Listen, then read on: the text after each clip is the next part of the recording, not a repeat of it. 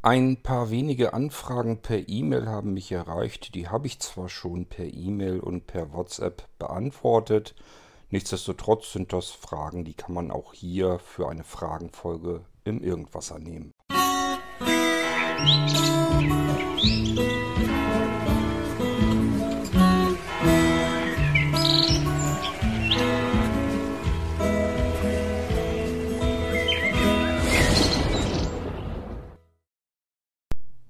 Beginnen wir mit dem Dirk. Der Dirk hat sich vor, ich weiß gar nicht, wie lange das schon her ist. Jedenfalls habe ich noch in Erinnerung, dass er einen Nanocomputer gekauft hat und da steckt oben eine kleine Festplatte drin oder eine SSHDD, da bin ich mir nicht ganz sicher. Und unten eben der SSD-Platinenstreifen. Und äh, Dirk ist ansonsten zufrieden. Die Kiste ist sau schnell, sagt er, aber was ihn halt fürchterlich nervt, ist, dass die kleine Festplatte immer in den Energie, immer in den Energiesparmodus runterfährt. Das heißt, die schaltet ihren Spindelmotor ab. Man hört das dann auch, dass die dann aufhört zu laufen, wenn man das Ohr dran hält. Und erst wenn man wieder zugreift, fängt sie wieder an zu rotieren und dadurch entsteht natürlich so eine kleine Pause. Das ruckt dann quasi. Ähm, und das ist halt nervig, wenn man flüssig arbeiten will, muss jedes Mal auf die dämliche Festplatte ähm, warten. Sie ist wohl so eingestellt, dass nach 30 Sekunden sie runterfährt, wenn also keine Zugriffe mehr passieren. Ja, und ähm, hat sich schon per Google sachkundig gemacht und hat zumindest herausgefunden, dass das wohl ganz vielen Menschen so geht, die da irgendwie flüssig mitarbeiten wollen, ähm, dass diese Festplatten dann runterdrehen. Und fragt sich halt jetzt, wie er das hinkriegen kann. Die Energiesparoptionen in Windows hat er schon alle ausprobiert. Da gibt es ja auch die Einstellungsmöglichkeit, dass man sagt, Festplatten, dass sie nie ausgeschaltet werden, aber das scheint überhaupt keinen Einfluss zu haben. Ja, und da kann ich jetzt auch ein bisschen was dazu sagen. Das liegt nicht an Windows und das liegt auch nicht am Computer, sondern es liegt einzig und allein an der Festplatte.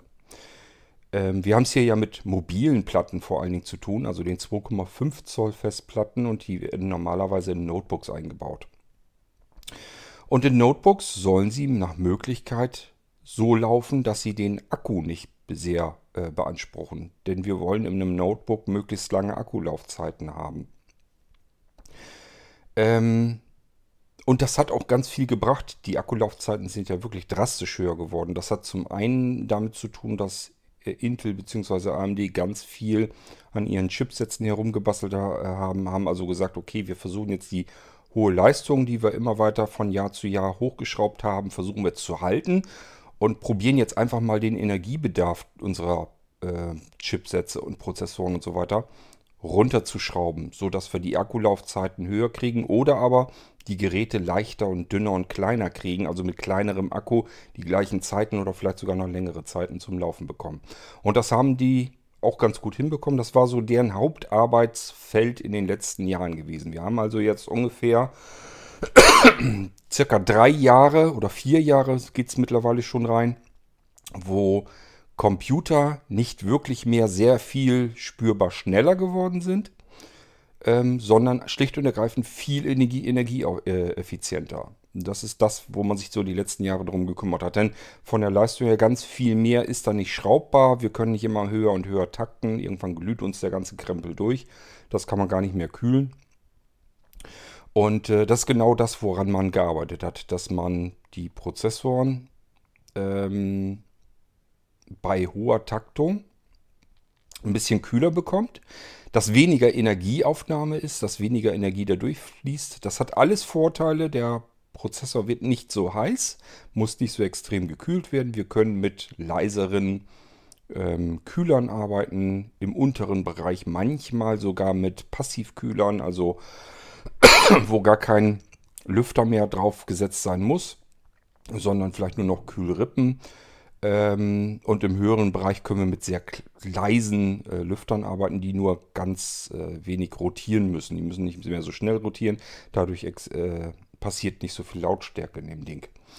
Merkt ihr bestimmt, wenn ihr euch modernere Computer kauft, ähm, dass die Lüftung da drinne nur noch so ein bisschen vor sich hin säuseln und gar nicht mehr diesen typischen Krach gemacht hat, den man früher hatte. Also normalerweise war es ja früher so, wenn man bei irgendjemanden angerufen hatte im Büro oder so, dann konnte man den Computer am Telefon eigentlich rauschen hören.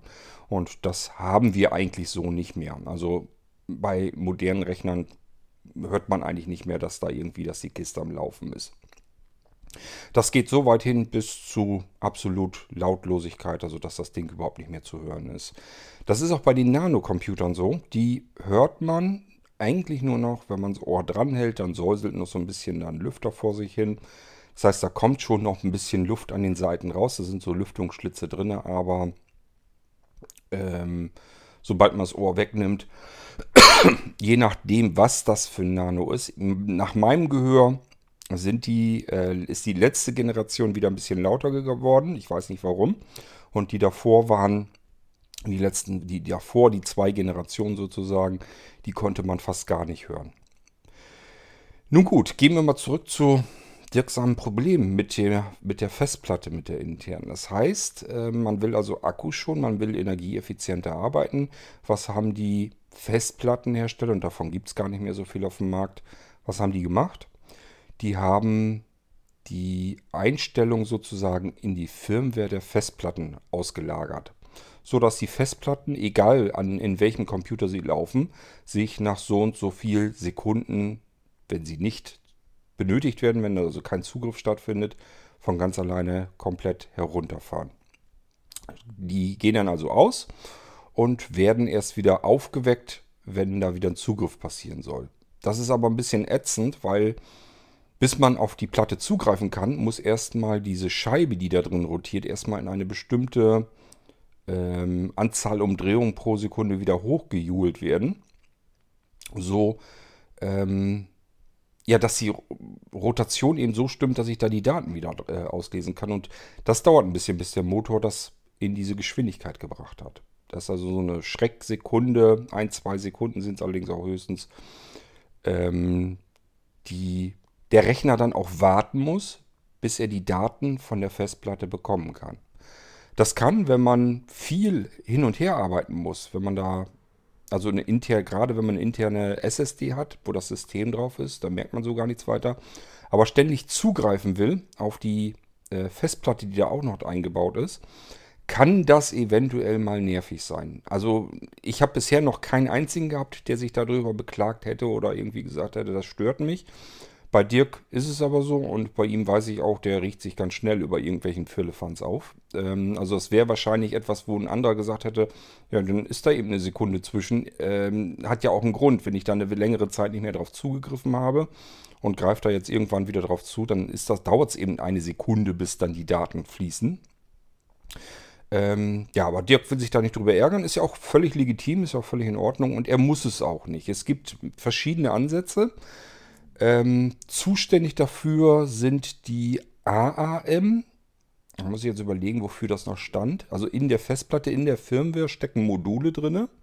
Und jedes Modul ist in sich abgeschlossen für einen bestimmten Bereich, für eine bestimmte Funktion zuständig.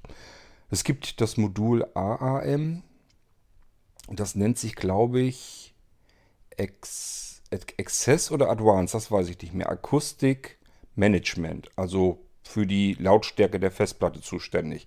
Letzten Endes soll der dafür sorgen, damit die Platte möglichst leise läuft. Das hat noch ein bisschen mehr zu tun, wie der Schlitt, wie der Kopfschlitten bewegt wird, wie die Platte angeschubst wird, also dass, dass die äh, Platte in Rotation gebracht wird und wieder stoppt und so weiter. Das versucht man alles damit so ein bisschen zu managen.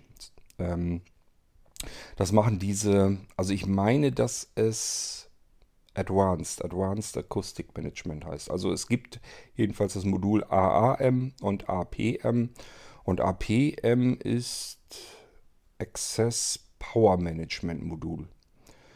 Ähm, oder auch hier Advanced. Na, ich bin mir nicht ganz sicher, aber so ungefähr wisst ihr, wohin es geht.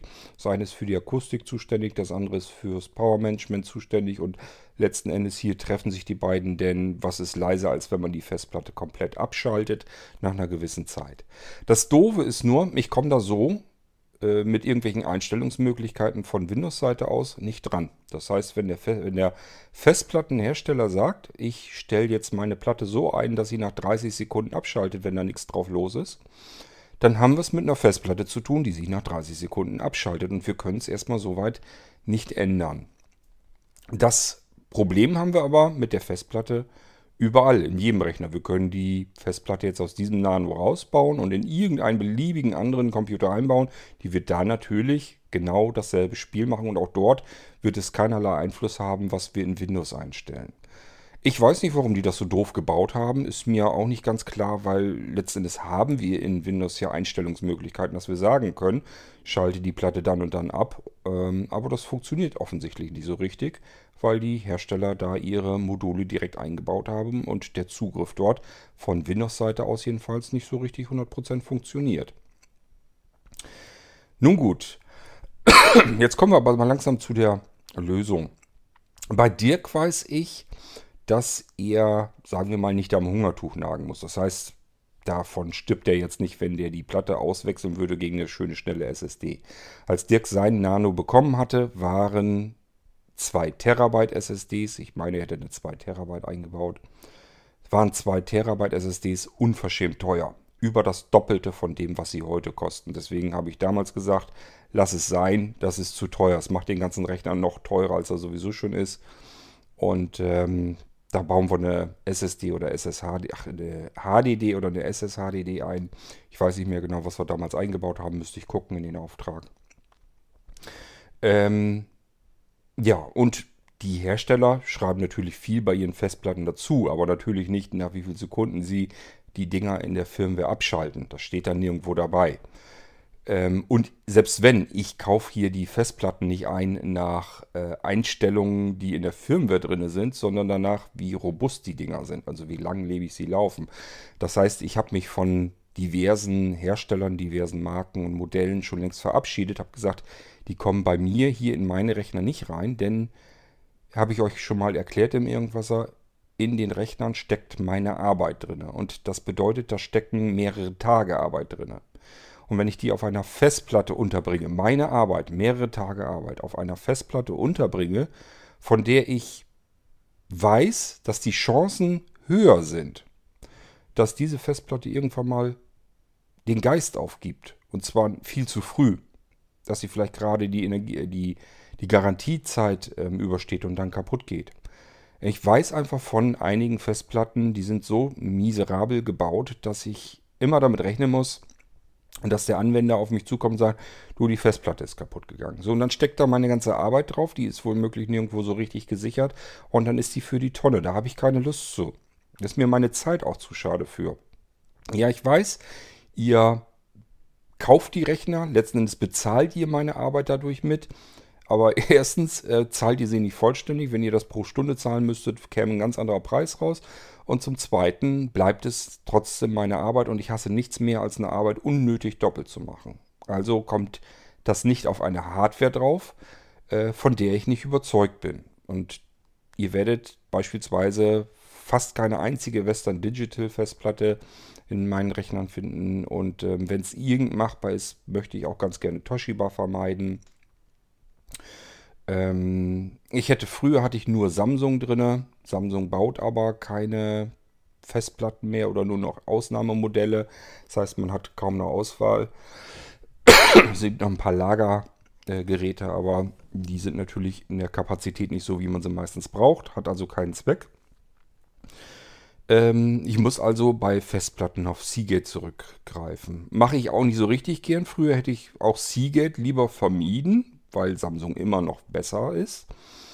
Ähm, aber Seagate hat die ganze Fertigungsanlage von Samsung übernommen. Deswegen hat man heute eine gute Chance, wenn die Platte aus dieser Fertigungsanlage kommt, das jeweilige Modell, dass es dann eigentlich ganz gut ist. Das heißt, die Seagate-Platten sind eigentlich ein bisschen besser und zuverlässiger geworden, seit sie Samsung aufgekauft haben. Also nicht Samsung als Unternehmen, sondern nur die Festplattenfertigung. Samsung wiederum hat sich gesagt, wir wollen mit Festplatten, das ist für uns ein eine tote Technik, die wollen wir eigentlich gar nicht mehr weiter verfolgen. Wir wollen jetzt SSD bauen. Und äh, da ist Samsung ja auch nach wie vor ja, mitführend dabei. Und das ist auch das, was ich jetzt dem Dirk vorgeschlagen habe. Mensch, ähm, bei dir ist es so, wenn du jetzt mal irgendwie 300 Euro investieren musst, dann ist das für dich nicht weiter so tragisch. Du willst jeden Tag ganz, ganz viel mit dem Computer arbeiten. Was willst du dich da jedes Mal drüber aufregen? Tausch das Ding aus. Jetzt sind SSDs billig geworden, tausch die Platte aus. Das kann man beim Nano relativ einfach, jedenfalls bei dem Modell, was der Dirk auch hat. Und zwar hat der Nano unten vier gummierte Füße und in den Füßen stecken Kreuzschrauben drin, die kann man losdrehen. Die Füße ähm, gehen auch nicht raus, also nicht ganz ab. Man hat im Prinzip die Schrauben, die muss man nur lösen und äh, die bleiben fest mit, dem, mit, der, mit der Platte, mit der Bodenplatte sozusagen verankert. Kann also nichts verloren gehen, fällt nichts raus. Man muss sie nur eben losdrehen. Wenn man alle vier Schrauben losgedreht hat, kann man an den Füßen selbst, an zwei Füßen, diese Bodenplatte so abziehen. Ich schüttel dann so ein ganz bisschen, dann fällt meistens äh, der, der eigentliche Rechter unten runter und also natürlich nicht ganz runter, sondern wir reden hier von einem Zentimeter auf dem Schoß. Und ich habe die Bodenplatte sozusagen in der Hand. Auf der Bodenplatte ist ein Laufwerksschacht bei den hohen Modellen des Nanos. Und in diesem Laufwerksschacht steckt eine Festplatte drin. Ich verschraube die nie, weil sie relativ fest da drin steckt und auch nur so viel Platz ist, dass sie nirgendwo hinweg könnte. Deswegen muss man die Festplatte in einem Nanocomputer nicht unbedingt verschrauben. Ist sie also auch nicht. Das heißt, das Einzige, was Dirk machen müsste, wäre die vier Schrauben lösen mit dem Kreuzschraubendreher, die Platte vorsichtig nach oben wegziehen. Dann hat er also die Platte ist nochmal mit Kabeln verbunden am Mainboard unten drin. Die würde ich auch nicht abziehen. Das ist ein Gefummel, die wieder reinzukriegen. Da braucht man wieder sehende Hilfe meistens. Ähm, also ein bisschen vorsichtig, dass man die Kabel unten nicht so abrupft. Ähm, die sitzen relativ fest drauf. Man muss jetzt nicht Angst haben, dass das sofort rausrutscht. Aber ein bisschen vorsichtig sein, dass man sie nicht mit Gewalt rauszieht. Und dann kann man die Bodenplatte festhalten mitsamt diesem Laufwerksschacht und kann die Festplatte zur Seite hin abziehen, rausziehen. Eventuell geht das ein bisschen schwer. Ähm, man kann in den Laufwerksschacht unten drunter so ein bisschen greifen. Da ist so, ein, ja, so eine freie Fläche, wo die Platte dann drin ist. Man muss eigentlich wissen so ein bisschen, wie es geht, aber es geht normalerweise. Das kann man hinkriegen. Man kann dann diese Festplatte jedenfalls herausziehen und beim Herausziehen nicht verdrehen und dann merken, wie rum sind hinten denn die Anschlüsse bei dieser Festplatte. Also ist jetzt dieser kleinere Anschluss ist der jetzt auf der rechten Seite, auf der linken Seite, dass ihr euch einfach merkt, wie rum muss ich denn die SSD wieder hineinschieben, damit ich sie gerade und sauber den Sockel bekomme. So, und dann einfach die SSD nehmen, so wieder reinschieben. Wenn ihr die auch vom Blinzeln gekauft habt, dann könnt ihr euch darauf verlassen, das funktioniert auch sofort gleich so. Das heißt, ich muss nur die SSD dann dort reinschieben merke auch, dass es so einen kleinen Widerstand gibt. Es macht dann so einen Knuck und dann weiß ich, aha, jetzt ist, steckt sie drin im Sockel, jetzt habe ich sie fest. Und ihr werdet feststellen, ja, auch die sitzt relativ gut und stramm in dieser Halterung drin. Da muss nichts verschraubt werden oder sonst irgendetwas. Ich kann jetzt also den, die Bodenplatte mit diesem Laufwerksschacht dran wieder in den Computer reinstecken. Sauber überall gucken, dass das überall drin steckt im Gehäuse wieder. Und jetzt drehe ich erst die vier Schrauben von Hand wieder rein und ziehe dann nochmal mit einem Schraubendreher, mit einem Kreuzschraubendreher nochmal ein bisschen fest. Handfest, nie ganz fest, das muss nicht sein, weil nach fest kommt ab. Oder aber ihr überdreht die Schraube und macht dann die Schraube kaputt. Muss alles gar nicht sein, die hat nichts zu halten da unten. Einfach nur so, dass es nicht klötert. Einfach nur ein bisschen handfest ziehen. So, und dann könnt ihr den Nanocomputer schon wieder umdrehen, auf seine Füße stellen ähm, Stecker wieder rein, die solltet ihr vorher vielleicht lösen, sicher ist sicher. Und dann äh, könnt ihr den Computer wieder einschalten. Und wenn er dann hochgefahren ist, werdet ihr merken, zumindest wenn ihr die SSD bei Blinzeln geordert habt, ähm, dann könnt ihr sofort direkt gleich weiterarbeiten. Da sind, äh, sind die Laufwerke so, wie ihr sie vorher auch hattet. So, und das ist das, was ich Dirk vorgeschlagen hatte. Mensch, ärgere dich doch nicht großartig darüber ähm, herum zieh die Platte raus, rüste mal nach, steck eine SSD, eine große rein. Mittlerweile sind sie bezahlbar. Und äh, dann kannst du arbeiten und hast dieses ganze Problem, wo du dich so drüber aufregst, hast du dann gar nicht mehr. So, aber ähm, das wäre jetzt die teure Lösung. Was würde ich denn machen, wenn ich jetzt einen Anwender hätte, wo ich wüsste, ja, der muss aber jetzt ein bisschen sparsamer mit dem Geld umgehen. Dafür gibt es auch eine Lösung. Ähm, da muss ich aber ein bisschen gucken, das habe ich mir so ein bisschen aufgeschrieben. Und zwar nennt sich da die Lösung, es ist die Software äh, Crystal Disk Info. Einfach mal im Internet suchen, kann man herunterladen, ist kostenlos. So, und die muss man installieren. Es gibt auf Blinzeln-Computern Crystal Disk ähm, auch als portable Lösung irgendwo. Aber das bringt uns in dem Fall nicht. Das werdet ihr gleich merken, warum. Ihr braucht die Installation davon. Hier in diesem Fall müssen wir also wirklich mal ähm, eine Software installieren. Das wäre dieses Crystal Disk Info.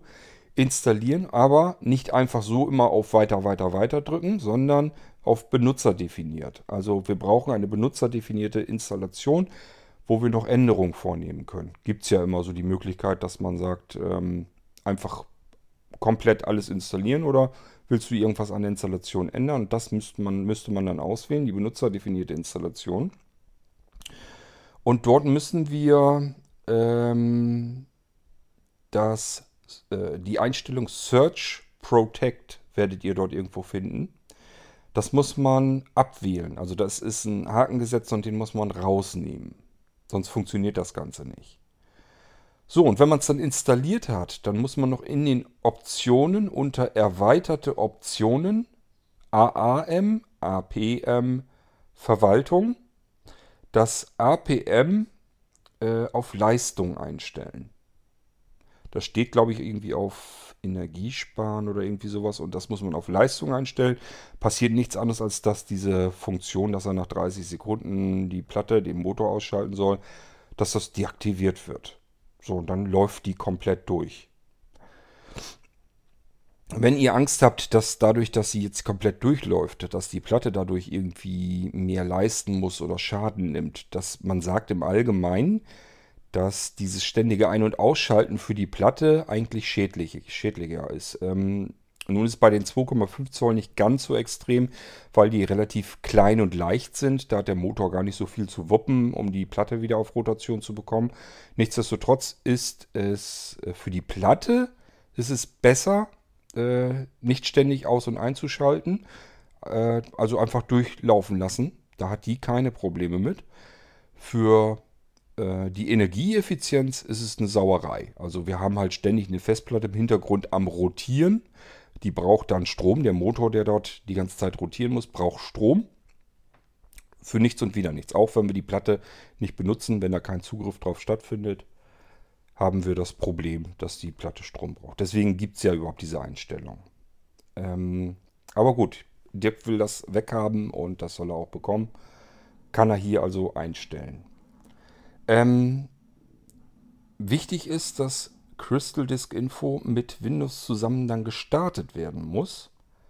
Äh, das kann man im Optionsmenü irgendwo auswählen. Einfach mal gucken. Irgendwo gab es eine Einstellung, dass das mit Windows starten soll. Und das ist auch wichtig, weil äh, die Einstellung, die Crystal Disk Info in der Firmware der Platte machen kann, ist immer nur temporär. Also das müssen wir dann sagen, okay, starte jetzt wieder das Crystal Disk Info mit Windows zusammen. Und Crystal Disk Info startet mit Windows, nimmt dann wieder diese Einstellung vor und dann ist das Problem vom Tisch. So, ähm, das wäre die billige Lösung sozusagen. Dann kann man die Festplatte ganz normal weiter benutzen. Ähm, und die Firmware ist eben so eingestellt jetzt, dass die Platte nicht runterfährt. Jedenfalls sollte das so funktionieren. Ähm, ich denke mal, dass es in den meisten Fällen aus. Mag sein, dass es Ausnahmen gibt, wo selbst das nicht mehr funktioniert, dann kann man eigentlich nur noch Lösung 1 ähm, machen. Also mir ist nicht bekannt, dass man da irgendwelche Tricks oder sonst irgendwas machen kann. Es könnte so noch sein, da müsste man vielleicht auch nachgucken, dass der Hersteller selbst eine Software anbietet, die Zugriff auf die Firmware hat, mit der man das einstellen kann. Das Seagate also irgendwo ein Tool bereitstellt. Da könnte man auch nochmal nachsuchen. Ähm, wäre dann vielleicht auch noch eine Möglichkeit. Ansonsten, ich sag ja, wenn es auf die Moneten nicht ganz so doll drauf ankommt, hätte ich, also wenn das mein Rechner wäre, hätte ich gesagt, okay, SSD mittlerweile bezahlbar, Platte raus, SSD rein, fertig. Dirk hatte Angst, dass er mir den Rechner dann herschicken muss und er dann so lange ohne der Rechner dasteht. Und ich habe ihm schon die Angst genommen und habe gesagt, das braucht nicht. Ähm, du musst nur vier Schrauben lösen können, das kriegst du hin. Und du musst eine Platte aus einem Schacht herausziehen und eine andere wieder reinstecken, das kriegst du auch hin. Und dann ähm, vier Schrauben wieder reindrehen. Und auch das wirst du hinkriegen. Das sind keine großen Aufgaben und äh, das kann man, glaube ich, hinkriegen. Okay, das waren die Lösungsvorschläge für das Problem von Dirk mit seinem ähm, AAM, APM-Einstellung in der Firmware einer Festplatte, die die Festplatte daran hindert, ständig durchzulaufen und dadurch fährt sie immer herunter, was ein bisschen nervig sein kann, wenn man immer wieder zwischendurch auf diesen Platten arbeiten will. Ich sag ja, für die anderen, die jetzt zuhören, euch wird das wahrscheinlich nicht stören. Ich hatte bisher noch keinen einzigen Fall, wo jemand gesagt hat, das nervt mich jetzt so extrem. Ähm, bei Dirk ist es so, wahrscheinlich hat er irgendeine Arbeitsweise mit dieser Platte, äh, wo sich das besonders bemerkbar macht und das wären dann so Möglichkeiten, wie man das ganze Ding lösen kann. Ich persönlich gehe davon aus, dass man auch äh, bei Blinzeln-Computern, bei diesen Nano-Computern, von diesen Festplatten immer mehr runtergehen wird. Denn der Unterschied von einer SSD dank Multilayer-Controller-Technik ähm, zur Festplatte hin, der preisliche Unterschied, der wird immer geringer und ähm, es macht dann fast keinen Sinn mehr, da überhaupt noch Festplatten einzubauen. Das war vor noch gar nicht allzu langer Zeit ganz anders. Da war das immer noch so, dass die Festplatte deutlich günstiger war als eine gleich große SSD.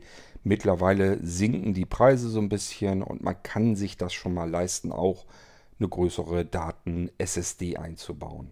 Ich mache das mittlerweile immer öfter.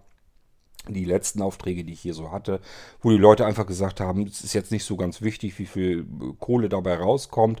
Ich will das schön haben. Da habe ich von vornherein gesagt, okay, kommt gar keine SSD, ach, äh, gar keine Festplatte mehr rein, auch nicht als Datenlaufwerk, als großes, sondern wir schrauben da einfach zwei große, dicke, fette SSDs rein und dann kannst du arbeiten, hast Platz genug und hast diese ganzen Sorgen mit irgendwelchen Festplattengedöns hast du dann gar nicht mehr. Dadurch gibt es dann wieder das nächste Problem.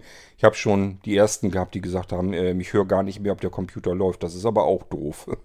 aber gut, irgendwas ist ja immer.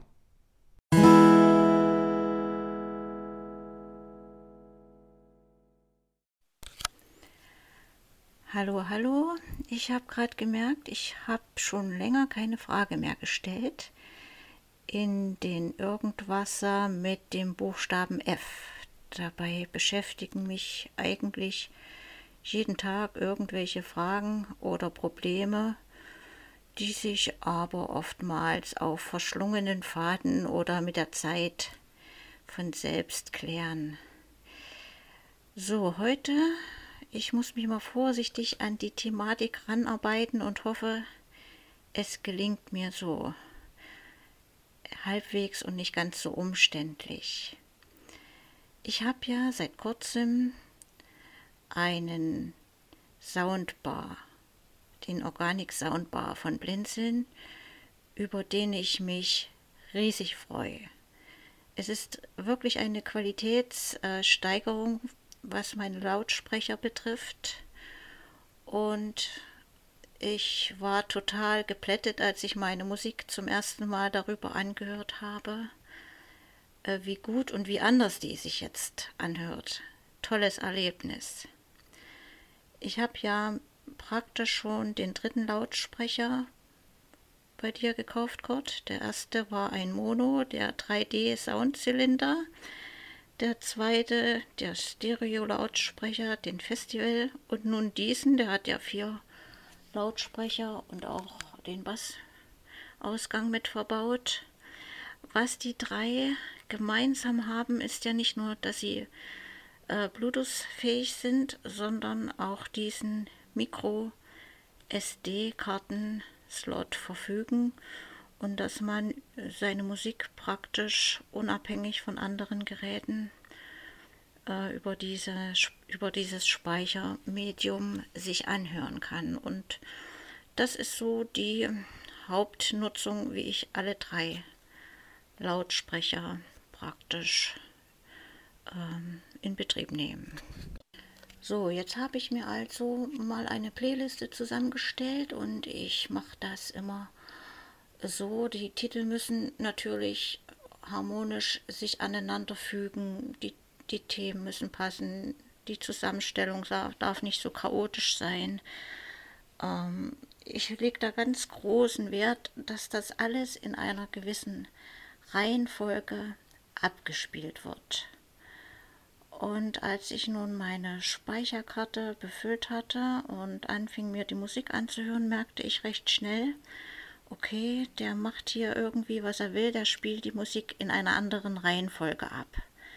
Bleibt mir also nichts weiteres übrig, als mich mal an den Rechner zu setzen und die Metadaten zu bearbeiten.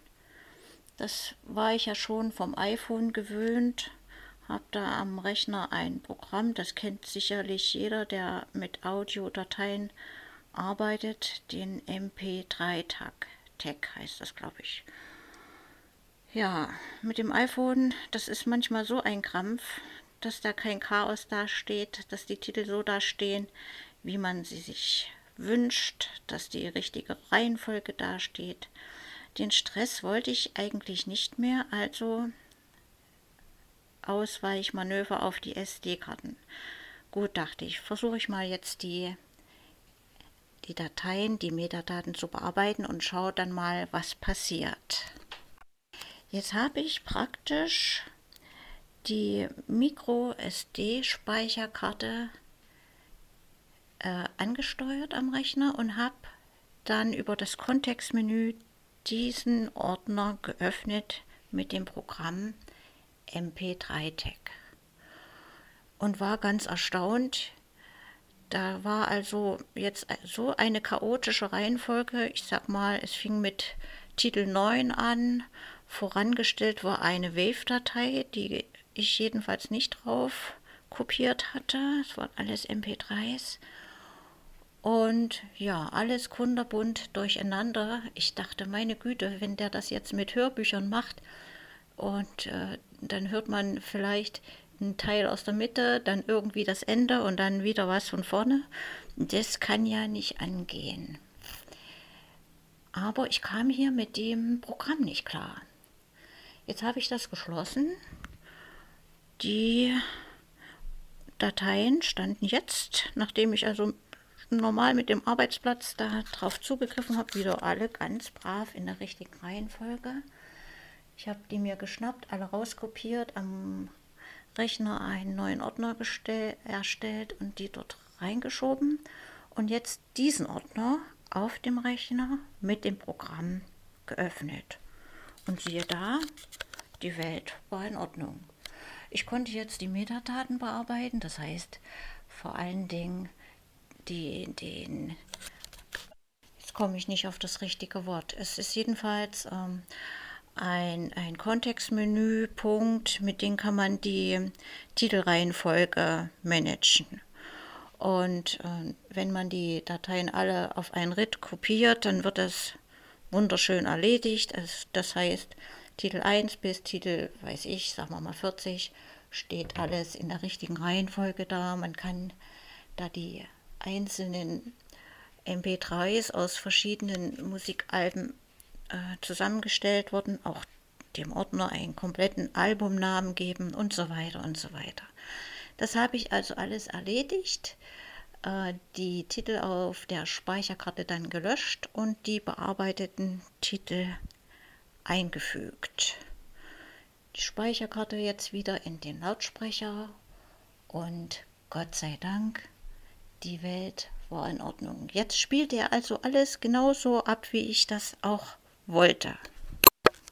Was mich jetzt interessiert oder beschäftigt, da komme ich nicht weiter, fehlt mir einfach das Wissen. Was bewirken diese Metadaten? Vielleicht muss ich auch die Frage andersrum formulieren. Äh, was machen die Lautsprecher? Wie ist da diese Zusammenarbeit mit den äh, Musikdateien. Irgendwie greifen die so darauf zu, wie ich das nicht vermutet habe. Also es ist eine total spannende, spannende Thematik. Audiodaten Metadaten, also die Sachen, die praktisch im Untergrund versteckt sind. Und ja, das, so wie ich die Dateien benenne, das ist ja praktisch, ich stelle mir das jetzt mal wieder vor, ich als äh, Bücherfan, das ist die Buchhülle, das Äußere. Und die Lautsprecher scheinen wahrscheinlich auf das Innere zuzugreifen und äh, sich daran zu orientieren. Ja, und ach so, noch was. Ich, als ich den, den MP3-Tag, das Programm, direkt äh, mit der, äh, an der Speicherkarte geöffnet habe, war ja eine versteckte Wave-Datei enthalten.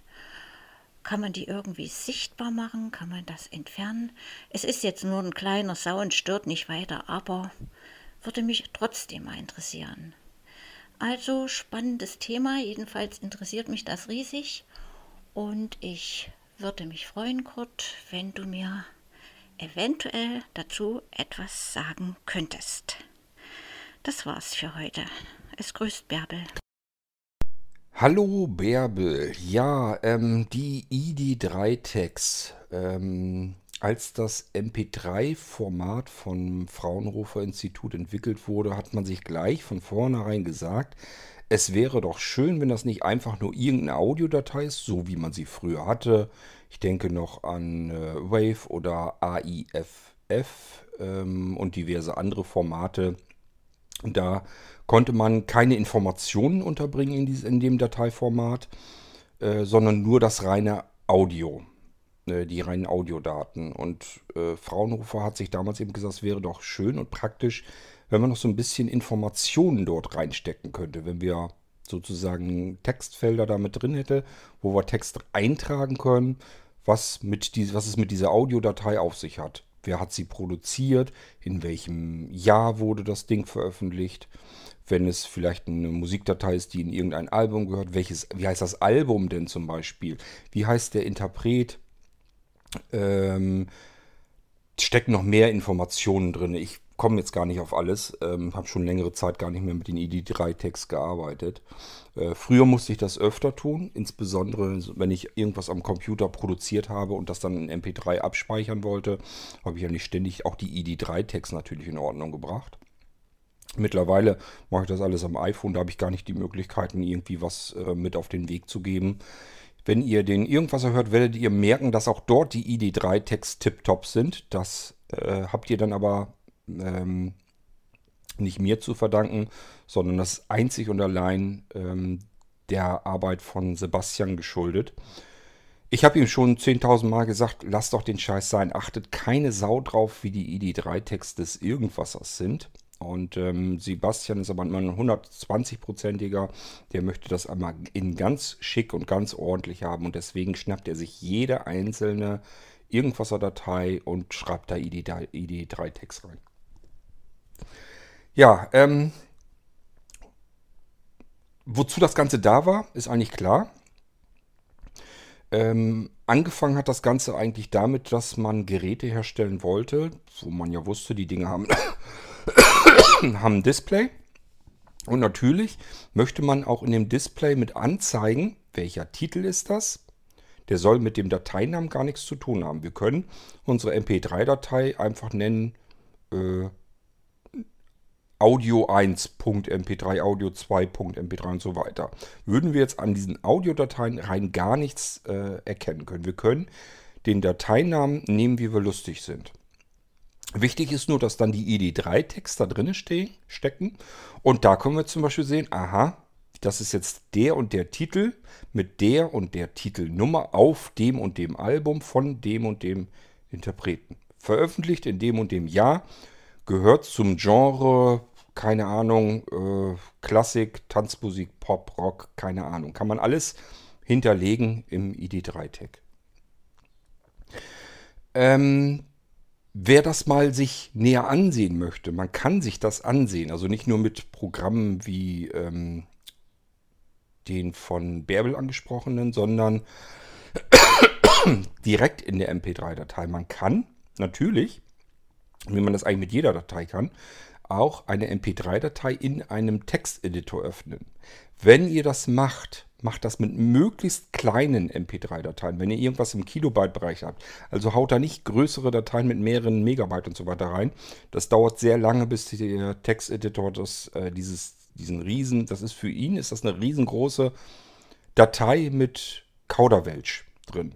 Also ihr werdet da nicht viel Vernünftiges sehen, aber die ID3-Text sind teilweise in Text drin, also in Klartext. Die kann man sich dort in der Datei äh, normalerweise jedenfalls mit ansehen. Kommt wahrscheinlich auch ein bisschen darauf an, wie übersichtlich das in dem Texteditor dargestellt wird, aber machbar ist das. Ich habe mir das auch schon angeguckt. Leider sind da so Steuerzeichen so mit drin, das heißt, man kann nicht einfach in der Textdatei mal eben die ID3-Text ändern. Sonst äh, hätte ich mir auch was Schönes gebastelt, womit man sowas automatisieren kann. Ähm, das habe ich so jetzt nicht weitergemacht. Dafür müsste man sich da mehr mit beschäftigen, wie das Ganze genau aufgebaut ist. Jedenfalls stecken die damit drin, größtenteils eben wirklich auch in Klartext und ähm, sagen der Datei, wohin sie gehört, wer das da gemacht hat und so weiter und so fort, wie ich es eben erklärt habe. So, und jetzt gibt es Player, egal ob wir, das, ob wir jetzt einen MP3-Player als Software ansehen oder als Hardware, spielt gar keine Rolle. Letzten Endes ist ein Hardware-MP3-Player auch nichts anderes als ein Chipsatz, in den Software gekippt wurde und somit haben wir es eigentlich immer mit Software zu tun. So, und ähm, ob die sich jetzt an den MP3 ID3-Tags ähm, entlanghangeln und dass die sagen, ich gucke da rein, wie heißt der Titel und da spiele ich entsprechend die Reihenfolge. Oder aber ob sie sich den Dateinamen nehmen und das in der Reihenfolge abspielen. Und das hängt einzig und allein vom Programmierer der Software ab, was er da macht. Ähm, das heißt, es gibt Player, die ähm, orientieren sich an dem Dateinamen der MP3-Datei. Die machen sich ganz einfach, die gucken überhaupt nicht in äh, die ID3-Tags rein. Das interessiert die also überhaupt nicht, was da drin steht. Da gucken die überhaupt nicht rein. Und die können nichts anderes als Datei für Datei einfach wiederzugeben. Das ist auch die einfachste Form, die man hat. Äh, ich habe im irgendwas ja schon ein paar Mal erwähnt, dieses Szenario, was Bärbel jetzt hat, dass sie sich einen Lautsprecher kauft und dort eine Speicherkarte reinsteckt. Das habe ich hier nicht. Das habe ich schon seit vielen, vielen Jahren nicht mehr. Mich hat das immer furchtbar gestört, dass ich die Musik, die ich gerade hören wollte, auf irgendeiner Speicherkarte hatte, die wahrscheinlich in irgendeinem anderen Wiedergabegerät steckte. Ich muss äh, bei mir jeden Player getrennt von der Quelle, also von der Musik haben, die ich hören will. Nur so kann ich damit vernünftig arbeiten. Das hängt damit zusammen, weil ich unterschiedlichste Player habe. Mal will ich das mit meinem Smartphone machen, mal möchte ich das einfach zu meinen Amazon Echos sagen. Äh, mal nutze ich natürlich auch Bluetooth-Lautsprecher, die ich dann wieder mit dem Smartphone oder dem Echo oder dem iPad oder mit einem Computer mit irgendwas verbinde. Ähm, Tatsache ist, ich möchte eigentlich immer am liebsten auf alle Musik drauf zugreifen können, die eventuell gerade so für mich in Frage kämen. Deswegen ist ja für mich auch, sind für mich auch diese Musikdienste ein wahrer Segen, weil ich genau da dieses perfekte Szenario habe. Ich habe irgendwo im Internet in einer Wolke drin jeden Interpreten, jedes Album, jeden Titel. Naja, man weiß, es ist nicht so 100%, aber es kommt dem schon nah. Und ich kann, wo ich gehe und stehe, auf den Musiktitel zugreifen, der mir gerade so in den Sinn kommt, wo ich gerade Lust drauf habe. Und das ist bei mir tatsächlich auch in der Praxis so der Fall. Ich habe immer, wenn ich drüber nachdenke, na, wo habe ich denn jetzt Lust drauf? Was möchte ich jetzt hören? Dann überlege ich kurz ein bisschen und dann will ich in dem Moment genau diese Musik auch hören. Bei mir ist das weniger so, dass ich einen bestimmten Titel hören will. Das kommt zwar auch manchmal vor, ist aber eher seltener. Äh, was bei mir immer der Fall ist, ist, ich habe auf einen bestimmten Interpreten gerade Zeit, äh, Lust. Und dann möchte ich auch diesen Interpreten und keinen anderen hören. So, und das, dass sich das bei mir äh, ständig wechselt, von Tag zu Tag, von Tageszeit zu Tageszeit, ähm, bringt mir die Speicherkarte in einem Gerät überhaupt nichts, weil ich müsste mir erstmal wieder den Interpreten, wo ich gerade jetzt zufällig drauf Lust habe, musste ich erstmal wieder auf die Speicherkarte packen. Ich hatte das gestern zum Beispiel unter der Dusche, dass mir so eingefallen ist, es gab damals in den, ich glaube, das war in den 80ern, da gab es mal kurz ein, zwei Lieder von Morikante. Das ist so ein bisschen, weiß ich auch nicht, wie man das nennen soll, so, so Hawaii-Musik mehr oder weniger so ein bisschen. Oder, nee, ich glaube, das kommt aus Afrika irgendwie. Ist auch egal. Der war mal ganz kurz eben einmal so in den Top 10 oder Top 20 so drinne. Und äh, ich habe gedacht, das hast du ja schon ewig nicht mehr gehört. Ich weiß gar nicht, wie ich auf den Namen gekommen bin. Ja, und dann will ich nicht erst ähm, eine Speicherkarte wieder mit Morikante befüllen, sondern dann will ich einfach nur sagen, das wäre auch gar nicht, wäre auch gar nicht logisch, weil wahrscheinlich würde ich den nie wieder hören. Den habe ich jetzt gestern, während ich geduscht habe, gehört. Und danach war auch wieder gut. Den brauche ich jetzt erstmal die nächsten zehn Jahre vermutlich nicht wieder zu hören. Und das sind so Szenarien, die passieren mir eigentlich ständig. Ich höre nicht immer ein und dasselbe ständig und ständig und ständig wieder. Das habe ich hier auch, dass ich bestimmte Interpreten sehr oft, sehr viel höre. Klar, hat jeder so seine Lieblingsinterpreten, die er gerne hört. Aber ich muss zwischendurch auch mal was anderes hören können. Und äh, das kann ich nicht erst wieder auf die Speicherkarte wuppen. Das muss anders gehen. Ich muss Zugriff auf sämtliche Sachen haben, die mir gerade in den Sinn kommen. Dann bin ich erst eigentlich glücklich und zufrieden. Also dieses Szenario Speicherkarte in einem Lautsprecher stellt sich mir nicht. Ich bin froh, dass ich das Geraffel los bin, dass ich mit irgendwelchen Speicherkarten in irgendwelchen Geräten rumfummeln muss. Das ist genau dasselbe Prinzip, wie ich auch ähm, nie gemosert habe, dass man keine Speicherkarten mehr in Smartphones reinstecken kann. Ich brauche das nicht. Ich will keine Speicherkarte im Smartphone haben. Ich brauche auch nicht viel Speicher im Smartphone, sondern ich muss das, was ich speichern will, möchte ich überall haben können. Und das kann ich zum Beispiel unterwegs mit dem Pocket NAS machen. Da kann alles drauf, was ich so unterwegs mal vielleicht irgendwie gebrauchen könnte. Und dann will ich mit dem Smartphone auf das Pocket NAS zugreifen können. Weil dann muss ich bloß noch überlegen, fährst du weg, ja oder nein? Wenn ja, nimmst Pocket NAS mit. Eben schnell irgendwo in eine Tasche reingestopft. Und dann habe ich da terabyteweise das ist ein bisschen übertrieben. Ich habe meistens eine Speicherkarte drin und die hat keine Terabyte. Wäre viel zu teuer. Ähm, aber ich habe da eben einen ganzen Haufen an Musik, Hörspielen, ein bisschen Filme, falls man mal mit dem iPad unterwegs ist und mal eben einen Film gucken will irgendwo. Also da steckt halt alles drauf, was ich mir erstmal so ungefähr vorstellen könnte. Zusätzlich habe ich ja immer noch meine Musik- und Hörbuch-Flatrates und so weiter. Und ich kann auch unterwegs mal eben sagen, okay, ich höre mir jetzt ein Hörbuch von Audible an oder äh, Musik von Amazon Music oder aber von Napster. Die beiden Dienste benutze ich ja nach wie vor. Ähm, also dieses ganze Szenario, irgendwie eine Speicherkarte in dem Gerät zu haben, das auch die Wiedergabe erledigt, das habe ich alles nicht. So, und deswegen kann ich dir auch nicht so ganz genau sagen, wie es nun in dem Soundbar funktioniert. Habe ich da auch nie ausprobiert. Ich habe keine Speicherkarte reingesteckt. Die Bärbel hatte beim Soundbar, das kann ich an der Stelle hier vielleicht auch erzählen für diejenigen unter euch, die einen Soundbar haben und das auch vielleicht das Problem haben. Bärbel hatte die Soundbar bekommen und hatte gesagt, die Speicherkarte würde da nicht reinpassen. Und da habe ich gesagt, das kann ich mir eigentlich nicht vorstellen. Ähm, ich probiere das hier aber aus. So, dann habe ich mir ein Soundbar vorgenommen habe die da reingesteckt und das ging natürlich. Es ist vielleicht ein bisschen ungewohnt. Erstens, ähm, wir haben den Speicherkarten-Slot äh, ungefähr einen Zentimeter entfernt von dem Micro-USB-Anschluss, womit wir den Akku laden können. Das ist also beides an derselben Stelle so ungefähr. Kann man verwechseln. Wenn man den Schiebeschalter zum Ein- und Ausschalten des Soundbars findet, gilt übrigens auch für den Duett. Der ist ja im Prinzip dasselbe, nur mit zwei Lautsprechern drin. Ähm, wenn man den Schiebeschalter auf der rechten Seite hat und links dann die ganzen Anschlüsse und so weiter sind und die anderen Drucktasten, dann ist der rechte Schlitz der Micro-USB-Anschluss und der linke Schlitz ist für die Micro-SD-Karte. Und die kann ich da reinstecken. Und man kennt das so von vielen Geräten, dass ich die Micro-SD-Karte da reinstecken kann und dann kommt da unten so ein Widerstand zum Vorschein. Das heißt, man muss die so ein bisschen reindrücken, die ist so ein bisschen gefedert. Das ist bei den Soundbars und beim Duett natürlich auch nicht der Fall. Hier verschwindet sozusagen. Die steckt man wirklich einfach so plump da rein in den Schlitz und dann bleibt die da drin. Dafür ist der MicroSD-Schlitz an der Soundbar und am Duett so ein bisschen ist so eine kleine Mulde noch mit drin, sodass ich mit spitzen Fingernägeln wieder an diese Karte oben dran komme. Die ist bündig mit dem Gehäuse weg, sodass ich da nirgendwo was kaputt machen kann.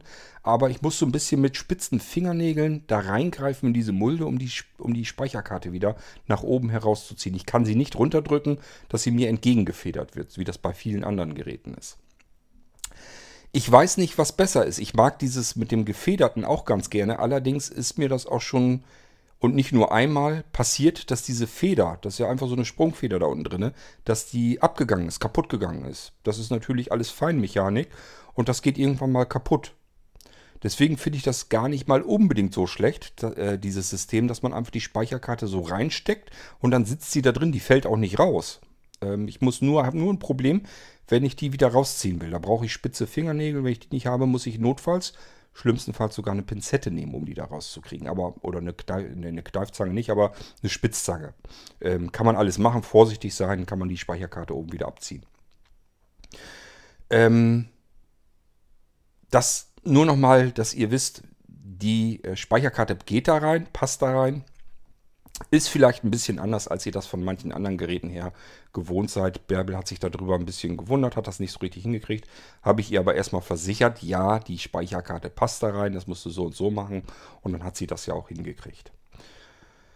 So, ähm, was ich aber damit sagen wollte ist, ich benutze seit vielen Jahren keine Speicherkarten mehr in irgendwelchen Lautsprechern oder irgendwelchen anderen Geräten, aus, mit Ausnahme des Pocket NAS. Also wenn ich unterwegs bin, klar, brauche ich auch irgendeinen Speicher und dafür eignen sich natürlich auch Speicherkarten wunderbar. So, und die kommt ins Pocket NAS bei mir rein. Auf das Pocket NAS, da packe ich dann alles drauf, was ich drauf haben will, eventuell mal auf Reisen. Und wenn man da eine 256er Karte oder vielleicht, ich habe noch nicht wieder geguckt, vielleicht kann man mittlerweile sich auch mal eine 512er gönnen. Gigabyte wohlgemerkt, da passt ja nun wirklich jede Menge drauf und äh, das sollte eigentlich rei äh, reichen für die normalen Reisen, die man so zwischendurch hat. Also ich sag mal, selbst wenn ich da dränke, wie viele Hörbücher und Hörspiele ich da drauf packen kann, da kann ich auch mal ein, zwei Wochen Urlaub machen und würde trotzdem nicht ähm, in Not geraten, dass ich irgendwie dasselbe Hörspiel zweimal hintereinander hören müsste. Aber gut, jeder hat äh, andere Vorlieben, wie er mit sowas umgeht. Bärbel möchte gern von der Speicherkarte arbeiten. Nur bin ich da kein besonders guter Ansprechpartner. Ich kann dir nur sagen, es gibt einige ja, wahrscheinlich billiger gebaute MP3-Player, diese integrierten MP3-Player, die da so drin sind, die sollen eigentlich mehr so, meistens jedenfalls, mehr so ein bisschen rudimentär sein, dass man eben die Möglichkeit zusätzlich auch noch hat. Ist eigentlich, manchmal würde ich böszüngrig behaupten, das bauen die Hersteller nur ein, um Feature mehr in der Auflistung zu haben, was, was ihre Geräte alles Tolles können. Ähm, das heißt, wenn ich es billig hergestellt habe, dann schnappt er sich einfach nur eine Datei nach der nächsten. Da kann ich die Reihenfolge meiner, äh, meines Abspielens der Dateien natürlich relativ simpel ähm, beeinflussen, indem ich einfach die Dateien umbenenne. Also so würde ich es machen. Ich würde die einfach 0001, 0002, 0003 und dann eben den restlichen Dateinamen dahinter.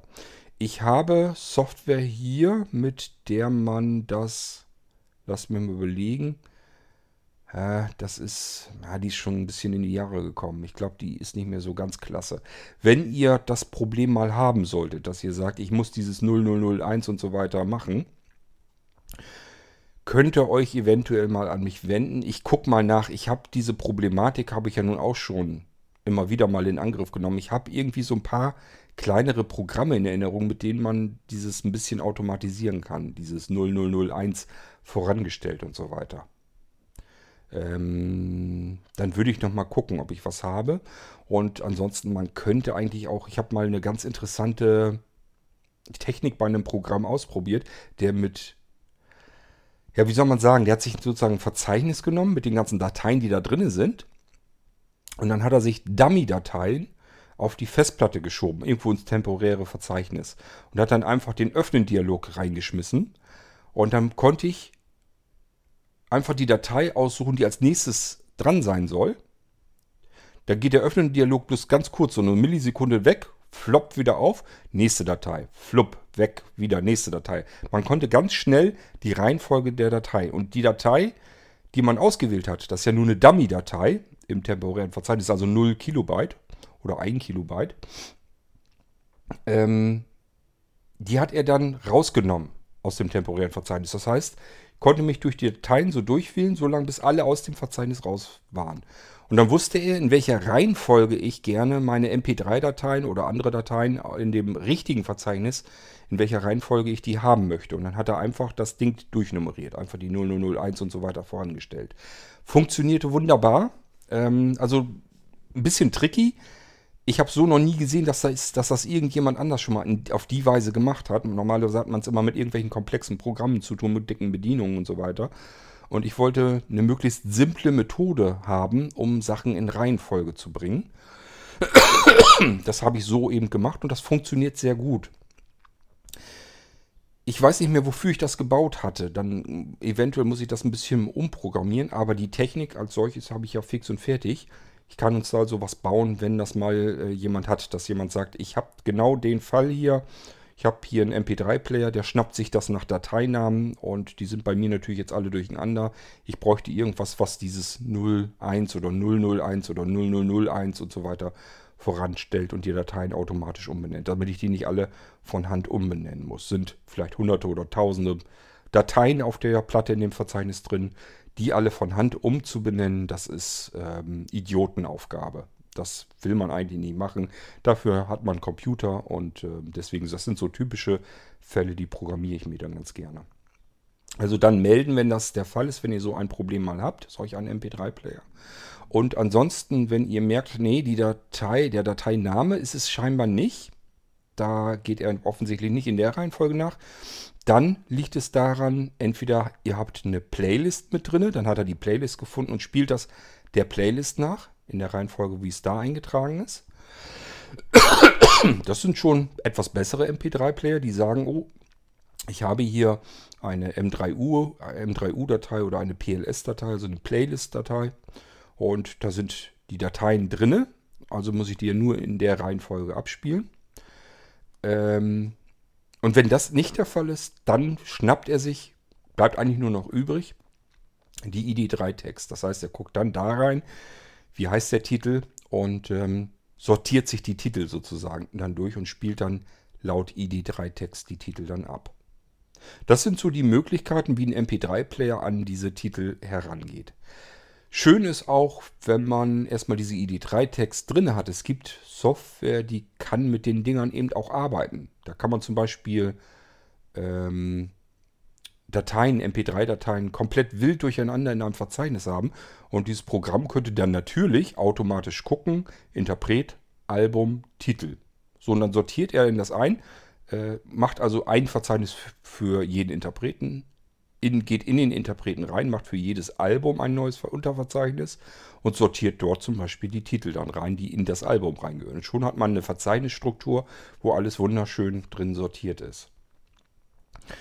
Ähm, bei mir ist das zum Beispiel mit Audials so. Das ist für mich so ein Programm, äh, mit dem ich sozusagen Musiktitel, die ich gerne Langzeit behalten möchte, mir aus der Wolke herausschnappen kann, ohne dabei irgendeinen Kopierschutz zu umgehen. Das heißt, äh, rechtlich alles im Grünen. Ähm, damit kann man bei Amazon oder Napster sich einfach sagen, hier lad mir mal das Album oder die Titel oder so weiter, lad mir die runter, beziehungsweise lad mir die nicht runter, das würde nicht funktionieren, sondern nimm mir die auf. Er spielt die einerseits ab, kann man selber machen im Browser zum Beispiel und er sagt, alles klar, Browser habe ich, ich versuche die Titel zu erkennen hier und dann sortiere ich dir das gleich in eine Verzeichnisstruktur rein und gebe dem Ding dann ID3-Text. Man kann also mit diesen ID3-Texten eine ganze Menge anfangen und basteln und arbeiten.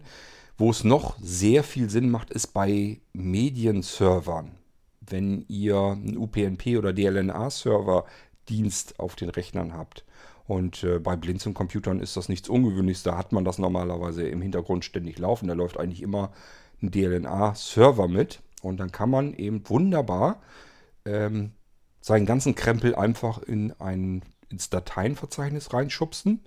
Der Server guckt die ganzen Dateien durch und bei MP3-Dateien schaut er eben auch in die ID3-Tags rein und sagt dann, alles klar, dieser Titel gehört zu dem Interpreten, das Album, das Veröffentlichungsjahr und so weiter und so fort.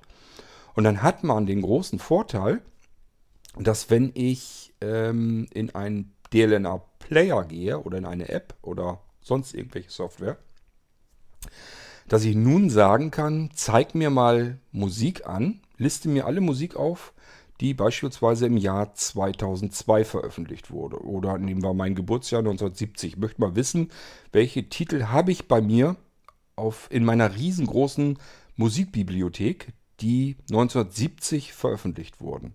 Das lässt sich dann alles wunderbar machen. Ähm, genauso mit Stilrichtungen, also dass er ein Genre, dass ich sage, ich habe jetzt mehr Lust auf Pop oder mehr Lust auf Rock oder mehr Lust auf Jazz oder was auch immer. Dann zeigt er mir nur das an, was ich eben jetzt gerade an Musikrichtung hören möchte. Ich kann natürlich auch sagen, ich möchte jetzt einen bestimmten Interpreten, dann holt er mir alle Titel rein, egal auf welchem Album sie rumschwirren. Und zwar auch dann, wenn ich so äh, Mischalben habe, wo verschiedene Interpreten drauf sind. Findet er den einen Titel, der von meinem Lieblingsinterpreten auf solch einem Mixalbum drauf ist, eben auch mit und zeigt mir den mit an. Ähm, ich kann mir natürlich auch ein komplettes Album an, äh, raussuchen lassen, auflisten lassen und so weiter und so fort. Also ich habe viel mehr Möglichkeiten, wenn ich euch irgendwann diese ganze Geschichte mit dem ähm, Multimedia-Receivern auf ähm, den Blinzeln-Rechnern zeigen will, die ich mit iPeng ansteuere, gehen wir das alles nochmal durch in der iPeng-App. Da ist es, kann man es meiner Meinung nach am, am detailliertesten, detailliertesten äh, sehen, welche Möglichkeiten man dadurch hat, durch diese ID3-Tags. Weil man sich das dann alles entsprechend heraussuchen und listen lassen kann von dem Server, der im Hintergrund läuft. Also hat ganz viele Vorteile, dass äh, die Jungs, die Cleveren im Fraunhofer Institut damals gesagt haben, wir wollen nicht nur Audio in eine MP3-Datei reinstecken, sondern auch Informationen über das, was an Audio in dieser Datei drin steckt. Dann kann man das nämlich weiterverarbeiten, dann kann man sich die Sachen heraussuchen, die man vielleicht äh, insbesondere haben möchte. Dann kann man eine schönere Anzeige in dem Display haben. Da stehen dann eben gleich von vornherein alle Informationen, die man zu dem Titel haben möchte. Und so weiter und so fort. So, ich hoffe, ich habe jetzt alles soweit abgegriffen, Bärbel, was du gerne wissen wolltest darüber. Wenn jetzt noch irgendwie was fehlt oder du sagst, jetzt hat sich die nächste Frage aufgetan, dann stell ruhig die Frage. Dann haben wir wieder eine schöne F-Folge, ist ja kein Problem.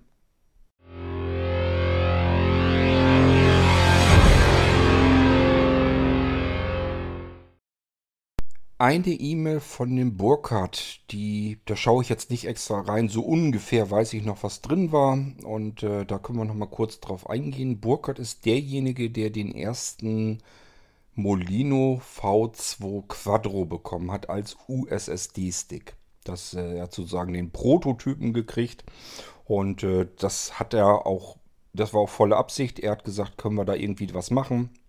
Da habe ich gesagt, klar ähm, aber der Quattro ist halt teurer. Aber wenn du das jetzt investieren möchtest, dann ähm, kümmere ich mich drum und mache den Quattro fertig. Und den hat er jetzt bekommen. Als USSD ein Terabyte Stick. Da kann man also schon ganz ordentlich was mit anfangen. Und da sind eben vier Arbeitsumgebungen drauf. Das ist der Quadro, den ich euch auch im Podcast schon gezeigt habe. Ähm, ja, und was soll ich sagen? So wie es aussieht, klingt der Burkhardt sehr, sehr glücklich damit. Ähm, ist total happy, dass er so ein cooles Teil hat. Und ähm, das ist also nicht jetzt die erste E-Mail, die er mir geschrieben hat. Der ist also, scheint also wirklich sehr begeistert von dem Ding zu sein. Ihr habt es ja auch im Podcast gehört, was man da alles mitmachen kann. Das ist natürlich auch eine ziemlich coole Geschichte. Ähm, das ist schon ein digitales Werkzeug, was uns irrsinnig viele Möglichkeiten an die Hand gibt. Denn es geht ja nicht nur darum, dass man jetzt irgendwie so ein Windows auf einem Stick irgendwie am Laufen hat, ein vollwertiges, sondern es geht ja auch darum, dass wir unseren Screenreader beispielsweise, unsere Hilfsmittel darauf fest installieren können. Und wenn irgendwas mit irgendeinem unserer Computer los ist, können wir von diesem Molino aus natürlich auch starten und mit unserer Arbeitsumgebung arbeiten, um an unserem verunglückten Computer zu arbeiten und den wieder in den Griff zu bekommen. Also wir haben ja ganz andere Möglichkeiten. Das war mit den Molino Live-Systemen natürlich schon nicht schlecht, aber dort müssten wir mit dem NVDA arbeiten. Und wenn wir mit dem NVDA sehr ungern arbeiten und eigentlich gewohnt sind, mit einem JAWS oder einem Cobra zu arbeiten, dann hatten wir ein Problem. Denn das konnte man auf einem Live-System so nicht installieren. Bei dem äh, Molino Windows kann man das. Und gerade diese V2-Geschichte, wo man dann vier Arbeitsumgebungen hat, in der Arbeitsumgebung noch die Systemplatten wechseln kann, da hat man ja eigentlich im Prinzip alle Möglichkeiten zur Verfügung, die man irgendwie sich vorstellen kann. Zusätzlich hat man ja noch die ganzen Live-Molinos damit drauf. Es ist ja nicht so, dass man jetzt sich entscheiden muss, starte ich jetzt den Molino Live oder den Molino Windows, sondern ich habe ja alles da drauf. Ich kann jederzeit mir den Stick umkonfigurieren und sagen, durch die Auswahl hier, ich möchte jetzt einen Molino 7 oder Molino 8 oder Molino 10 Live daraus machen. Wenn ich den einstecke, soll er das dann voreingestellt starten. Nichtsdestotrotz, natürlich kommt Burkhardt, kommen ihm natürlich auch schon Ideen, was man sonst noch so für Schönes für die Zukunft so machen könnte. Das heißt, er hat noch so Vorschläge, was man sich noch wünschen könnte für so ein Molino Quattro. Also er hat gesagt, für ihn ist das Ding schon perfekt. Er hat das dann so wirklich ausgedrückt. Also besser kann man es gar nicht machen. Ähm, nichtsdestotrotz, wenn ich noch was machen wollte, und ich habe natürlich noch ein bisschen was vor, so ist es nicht, ähm, könnte er sich vorstellen, dass er so eine Art Assistenzsystem hat, mit dem er sich, ähm, wenn er den Molin zum ersten Mal startet, eine Arbeitsumgebung selbst einrichten könnte. Dass er einfach sagen könnte, hier wird jetzt die äh, Arbeit, der Arbeitsplatz generiert, eingerichtet. Und ähm, da könnte man jetzt zum Beispiel auswählen. Ähm, der Windows Defender, will ich den aktiv haben oder nicht? Möchte ich Windows-Updates aktiv haben oder nicht? Möchte ich ähm, sowas wie Willkommenszeit ähm, startend haben oder lieber nicht? Möchte ich überhaupt die ganzen Blinzeln-Anpassungen so weiter, möchte ich die haben oder nicht? So hat er sich das vorgestellt, dass man sozusagen erst so einen Assistenten durchläuft, wie man das so haben möchte, und dann hat man eben die Arbeitsumgebung. So, und ich muss sagen, ähm, das ist etwas, was ich ehrlich gesagt nicht vorhabe. Ich äh, fahre eigentlich einen anderen Gedanken im Kopf. Und zwar möchte ich euch drei unterschiedliche Ausstattungen in den Systemen anbieten, die ihr auf solch einem Molino von Blinzeln aus bekommen könnt. Das erste System wäre Blinzeln Vollausstattung, also ein komplettes Blinzeln-System, so wie es wie ich es euch auch schon gezeigt habe im Podcast, also wo alle möglichen Extras von Blinzeln und so weiter drauf sind. Ähm, da muss man sich auch nicht um, die, äh, um den Windows-Produkt-Key kümmern. Da sitzt ein Key-Management-System drauf und der versucht, den Produkt-Key jedes Mal mit rüber zu retten, wenn ich den Stick in einem anderen Computer reinstecke. Denn normalerweise ist es natürlich so, dass er normalerweise dann sagen würde, oh, hier ist eine ganz andere Hardware, bitte neuen Produkt-Key eingeben. Ähm, die dann mit dem Computer natürlich auch verbunden wird. Das funktioniert funktioniert normalerweise so, dass ich einen Computer mit Windows 10 einmal aktiviert habe, ist dann bei Microsoft registriert. Dann kann ich ihn auch von einem Stick aus starten mit Windows 10. Würde ja wieder übers Internet dann gucken, ich habe hier den und den Computer unter mir. Ist der schon für Windows 10 aktiviert? Wenn ja, alles in Ordnung. So, ähm, man kann aber auch, wenn man jetzt dieses ganze Blinzeln-Geraffel alles nicht haben will und sagt sich, ich will eigentlich, möchte ich mir das alles selbst einrichten. Möchte mir mein eigenes System einrichten. Aber nicht von Grund auf Setup, das traue ich mir dann auch wieder nicht zu. Windows-Installation nie gemacht, keine Ahnung, wie das geht. Ähm, und mit dem Narrator komme ich auch nicht gut klar von Windows. Ähm, es wäre schön, wenn ich ein sauberes Windows-System hätte, wo ein NVDA drauf läuft. Und den Rest mache ich mir dann selbst fertig. Das ist die zweite Variante, die ich euch anbieten will. Also ein sauberes, installiertes Windows-System, keine Zusätze, keine Extras drinne, nur der NVDA läuft. Und den würde ich sogar portabel reinhängen, dass das gar nicht, noch nicht mal installiert wird, das Ding. Das wäre so das zweite System, was ihr dann bekommen und nutzen könnt.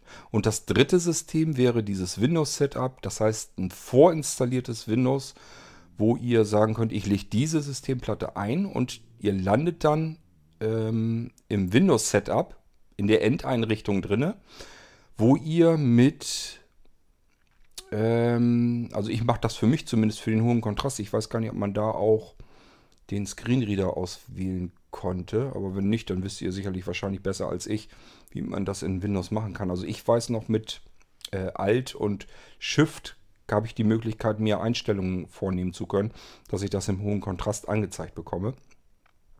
Ich bin mir jetzt nicht sicher, ob da auch der Screenreader aktivierbar war. Aber ansonsten gibt es mit Sicherheit ein Tastaturkürzel. Das könnt ihr, könnt also dieses Windows-Setup ähm, starten, die Systemplatte einlegen, das System dann davon starten. Der läuft dann durch und fragt dann ja irgendwann nach, ich glaube, er fängt bei der Sprache an. Also wollen wir das in, wollen wir es in Deutsch haben, Deutschland, deutsches Tastaturlayout und so weiter und so fort. Und das ist zu einem Zeitpunkt, wo ich die Hilfsmittel von Windows zuschalten kann. Das heißt, ihr könnt euch in dem Moment bereits den Narrator Screenreader von Windows zuschalten und könnt diesen Teil der Installation komplett abschließen, bis ihr auf dem Desktop landet. Und da läuft der Screenreader von Windows immer noch. Und jetzt könnt ihr dann loslegen, JAWS rein oder NVDA. Und wenn das läuft, könnt ihr den Narrator wieder abschalten und habt dann euren Screenreader laufen. Das heißt, wir haben es mit drei Systemen zu tun, wo ihr auf jedem System arbeiten könnt, blindlings.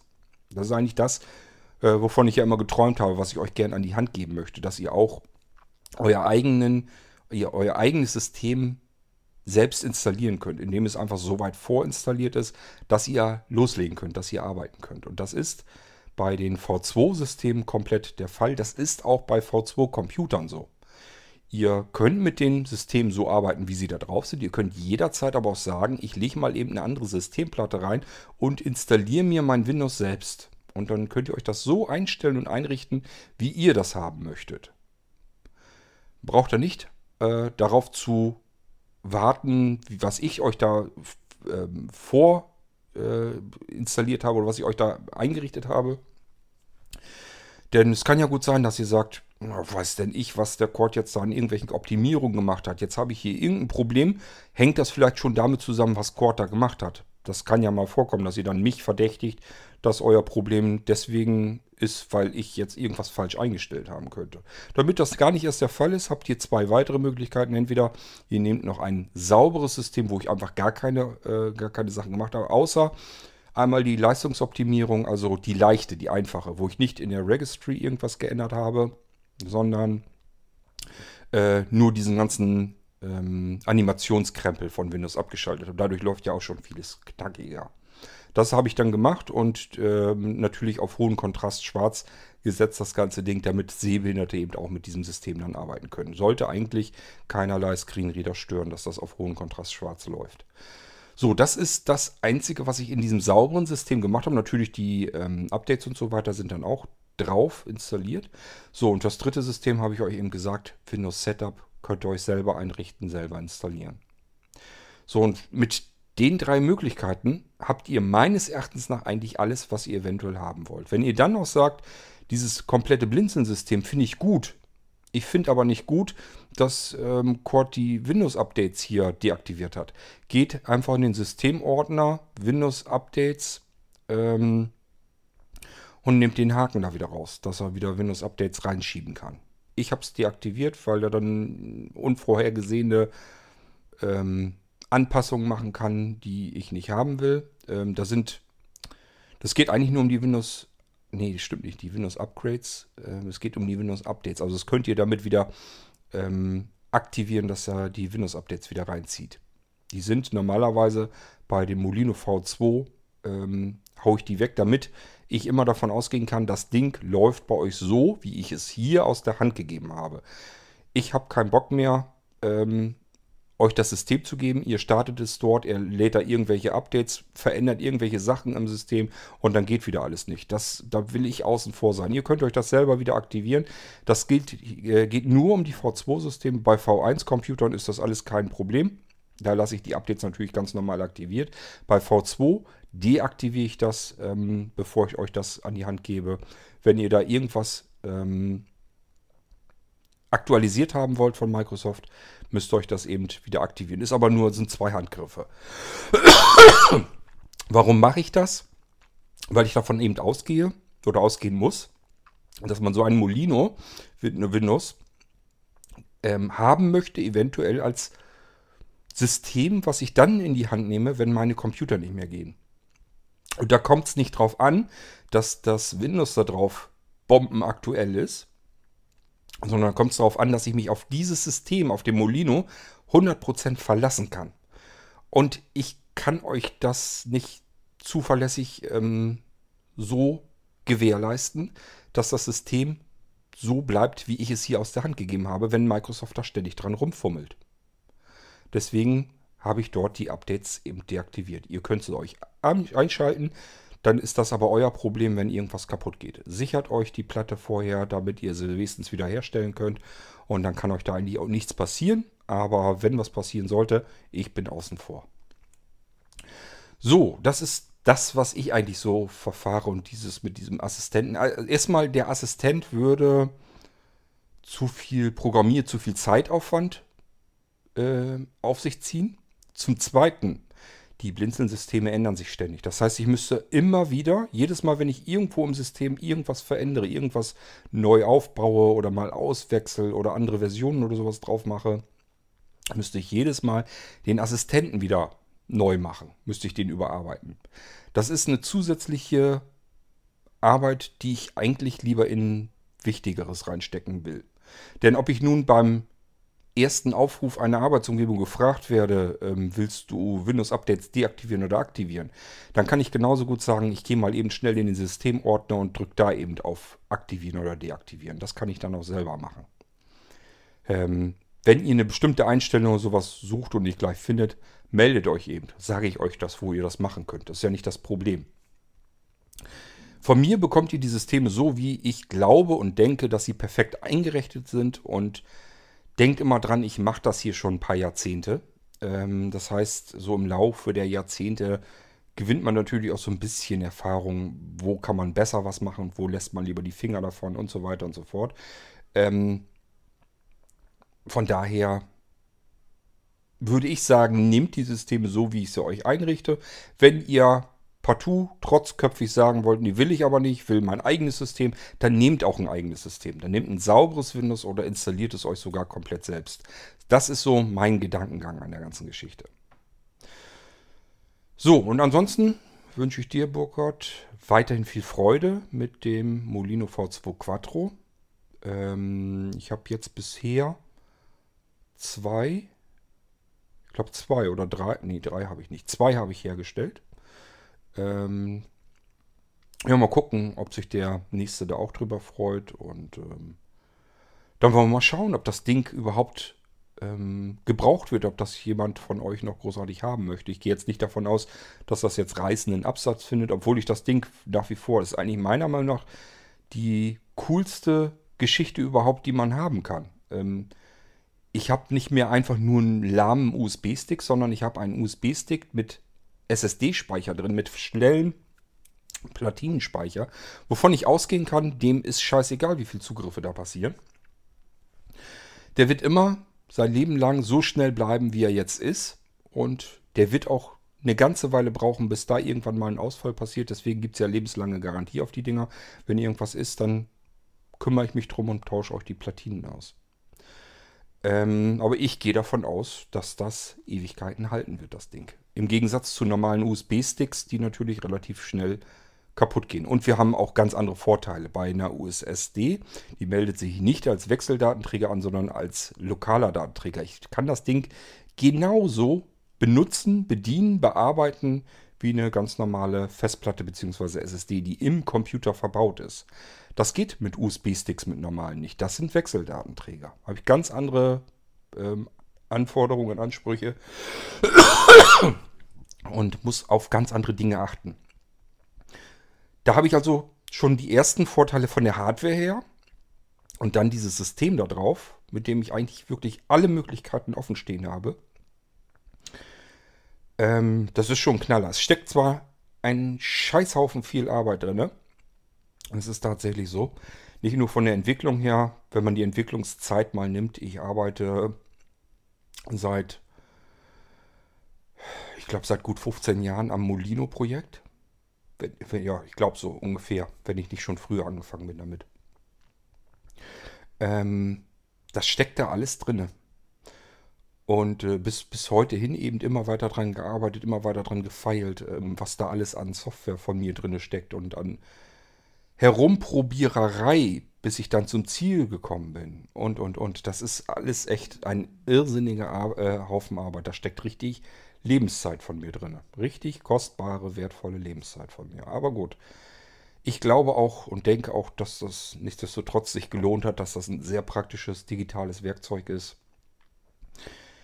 ich würde gerne sagen, das klingt bloß so hochgestochen, aber ich bin trotzdem selbst der Meinung, dass es eigentlich das ähm, funktionsreichste, beste digitale Werkzeug ist, das ich überhaupt kenne.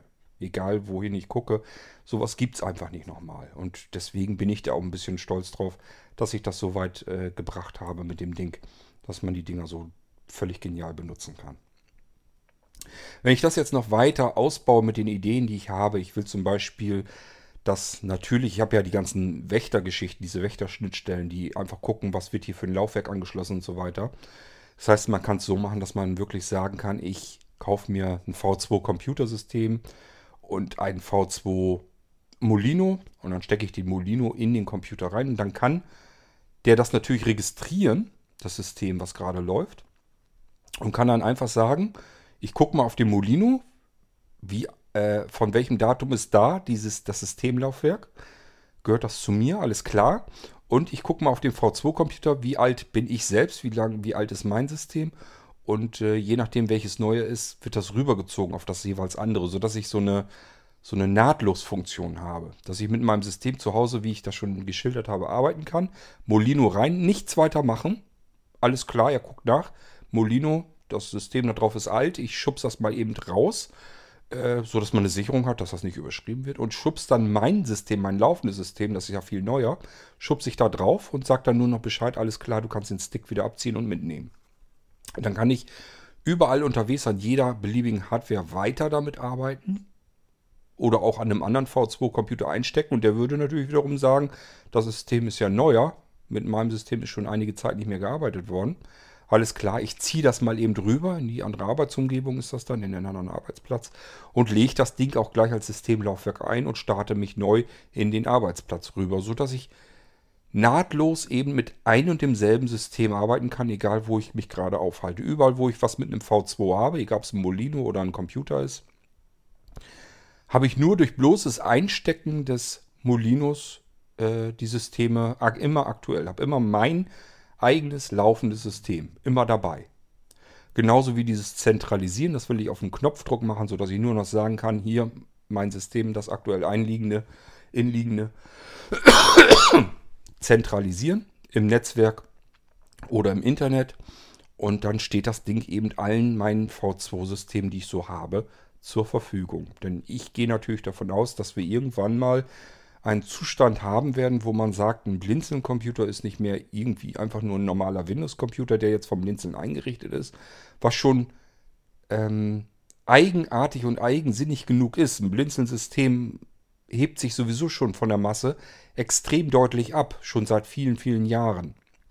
Ist ja längst kein normaler Computer mehr. Aber mit diesen V2 und V3 Systemen drauf wäre es eben ein wirklich komplett ganz anderer Computer. Und ich gehe davon aus, dass man irgendwann, wenn ich diesen Durchbruch habe, dass dieses V3-System vielleicht dann noch läuft oder die V2 so weit sind, dass man sagen kann, die können eigentlich, eigentlich braucht man kein V1-System mehr. Dass man dann sagen kann, das ist der Blinzeln-Computer. Und alles andere will man eigentlich gar nicht mehr haben, wenn man von Blinzeln Computer haben will. Und dann kann man eben auch sagen, okay, dann hat man irgendwann vielleicht mehrere V2-Computersysteme und vielleicht auch noch Molino dazu. Und die Sachen werden günstiger, die Hardwarepreise werden günstiger, die SSD-Laufwerke werden größer. Also das muss man alles so ein bisschen mit berücksichtigen, wenn man in die Zukunft, in die weitere guckt. Und deswegen könnte ich mir vorstellen, dass das in die Richtung irgendwann mal so weit geht, dass man sagt, ähm, ja, wenn ich vom Blinzeln Computer will, natürlich will ich das, das Ding haben da kann ich am meisten mit anfangen. Da kann ich Sachen mit tun, die ich mit keinem anderen Computer weltweit tun kann. Egal, ob ich mir für 5000 Euro einen Mac kaufe von Apple oder das gleiche Geld in PC-Technik reinstecke, äh, kriege ich nicht. Kriege ich nirgendwo. Die Möglichkeiten habe ich nirgendwo. Habe ich nur mit einem Blinzeln-Computer und der kostet mich nicht so viel Geld. Weder so viel wie ein Mac, noch so viel wie ein teurer PC vielleicht bei anderen Händlern. Das ist so mein Ziel an der ganzen Geschichte und vielleicht so ein bisschen die Zukunftsperspektive, die ich mir vorstellen kann. Und ähm, schauen wir mal, wohin das Ganze noch geht. Äh, ich bin auch gespannt wie ihr, was da noch so alles auf uns zukommt. Es macht aber Spaß, mit den Dingern zu arbeiten und wenn man dann wieder so einen kleinen Durchbruch hat, wieder eine Stufe geschafft hat in die nächste höhere Ebene, wo man sagen kann, okay, jetzt kann ich wieder das hinzufügen, jetzt kann das Ding eben diese Funktion dann auch noch. Das ist schon klasse. Was ich mir zum Beispiel auch vorstellen kann, hatte ich dem Burkhardt auch geschrieben, sind gezielte Distributionen, dass man sich also von Blinzeln fertige Systeme für seinen V2-Computer, den man schon zu Hause hat, oder einen V2 Molino, den man schon zu Hause hat, vom Blinzeln also fertig kaufen kann.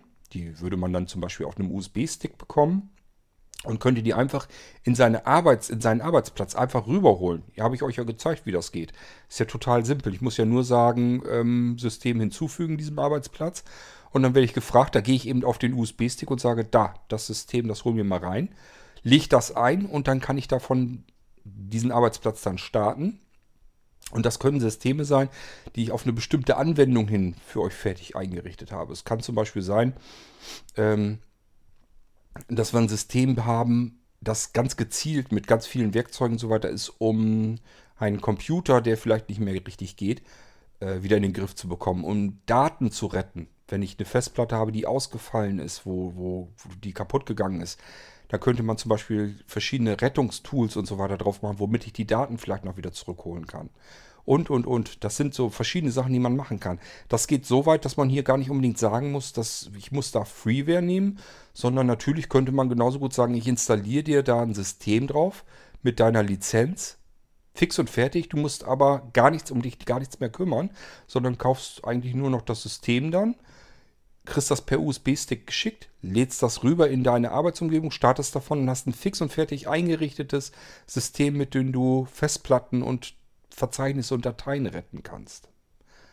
Also da kann man schon eine ganze Menge schöne Sachen mitmachen und das sind so die Ziele, die ich eigentlich mit dem Ganzen habe.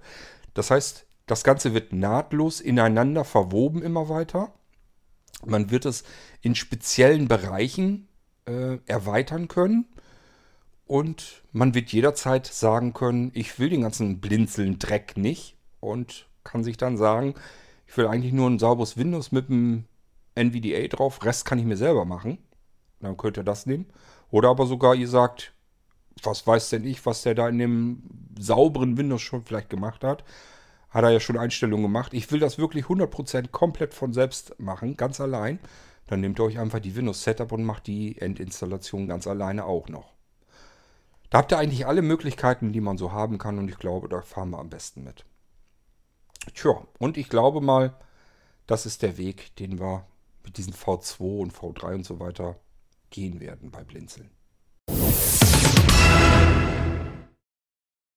Und das könnte es jetzt eigentlich schon gewesen sein mit dieser Fragen-Antwort-Folge. Ich hoffe, es hat euch wieder ein bisschen gefallen und vor allem denjenigen, die die Fragen gestellt haben, dass sie vielleicht wieder ein Schrittchen weitergekommen sind mit meinen Antworten, damit das Ganze auch ein bisschen was gebracht hat. Wenn nicht, ja, dann fragt halt nochmal weiter und dann machen wir noch eine Fragenfolge. Ist ja kein Problem. Ähm, da können wir genug von im Irgendwasser haben, das spielt gar keine Rolle. Dafür ist er mit in erster Linie auch gedacht, damit ich eure Fragen vernünftig und ausführlich beantworten kann und die an einer zentralen Stelle im Internet ablegen kann, damit möglichst viele sich das anhören können. Das war die F-Folge für dieses Mal im Irgendwasser. Ich freue mich schon auf die F-Folge im nächsten Irgendwasser. Für mich ist das natürlich auch immer ein bisschen spannend, weil ich da nicht so viel Einfluss drauf habe. Ich weiß ja nicht, welche Fragen ihr stellt und muss mich auf dieses jeweilige Thema dann eben einschießen. Tue ich gerne. Wir hören uns bald wieder. Bis dahin macht's gut. Tschüss, sagt euer König Kort.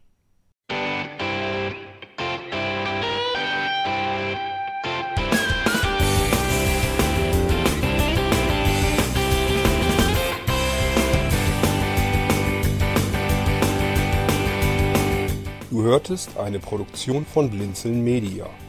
Wenn du uns kontaktieren möchtest, schreibe eine Nachricht an podcast.blinzeln.org oder über unser Kontaktformular auf www.blinzeln.org. Blinzeln schreibt man in unserem Fall übrigens immer mit einem D in der Mitte. Sprich unter 05165 439 461 auch gern einfach auf unseren Podcast Anrufbeantworter. Dann können wir deinen Audiobeitrag in einer unserer nächsten Sendungen verwenden. Für Lob, Kritik und eine Bewertung bei iTunes danken wir dir und freuen uns, wenn du auch bei unserer nächsten Sendung wieder mit dabei bist.